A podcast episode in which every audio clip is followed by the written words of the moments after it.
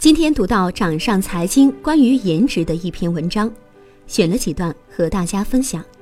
著名的劳动力经济学家丹尼尔·荷马士二十多年来专注于研究颜值对实现个人价值所能起到的巨大作用这一问题。在他的《颜值与劳动力市场》论文中发现，颜值和终生劳动力总收入呈较强的正向关系。剔除其他变量干扰。长得丑的男员工的平均收入显著低于那些长得好看的，这个差额可以看作是市场征收的丑陋罚金。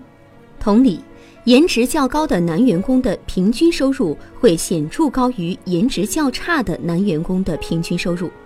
这个差额是市场给予的颜值奖金。在面对一个陌生人的情境下，人们或是凭借直觉对美貌产生莫可名状的好感，或是通过理性分析判断美貌背后隐藏的信息，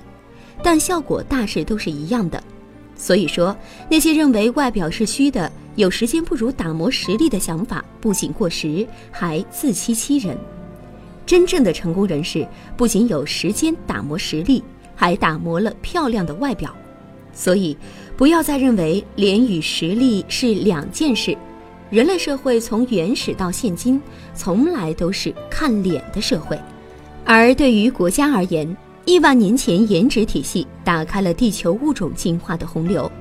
如今深入研究颜值经济学，必将给中国的消费经济发展、市场营销的革新、个人价值实现机制的成熟与完善带来诸多革命性的变化。目前，中国已经成为世界最大的奢侈品消费市场，占全球奢侈品销售的份额已近百分之三十。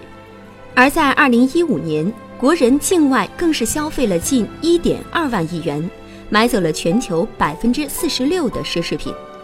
而与此同时，中国的贫富差距却已经成为世界最高的。世界第二大奢侈品消费市场的日本，其贫富差距却为世界最低水平。可见，中国这种过度奢侈的消费主义是难以持久的。能否把体现颜值的位置商品导向绿色消费、高调慈善、伦理投资等领域，使消费主义进入一种环境成本更小、对后代益处更多的可持续性模式，这是值得颜值经济学重点思考的问题，也孕育着可持续性颜值经济领域的巨大商机。